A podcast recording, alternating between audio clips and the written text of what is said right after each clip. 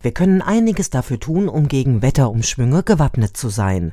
Zum Beispiel, indem wir die Ausdauer stärken, sagt Karin Prieler von der Apothekenumschau. Eine häufige Ursache für Wetterfühligkeit ist ein nicht ausreichend trainiertes Herz-Kreislauf-System.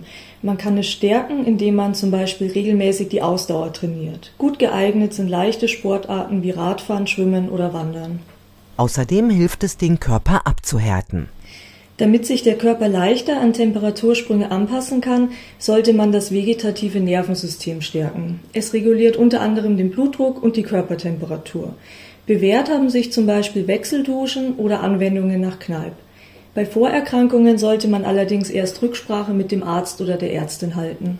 Menschen, die auf das Wetter empfindlich reagieren, sollten sich viel im Freien aufhalten. Wetterfühlige sollten sich überwinden, bei jedem Wetter rauszugehen. Das hilft dem Körper dabei, sich schneller auf Temperaturschwankungen einzustellen.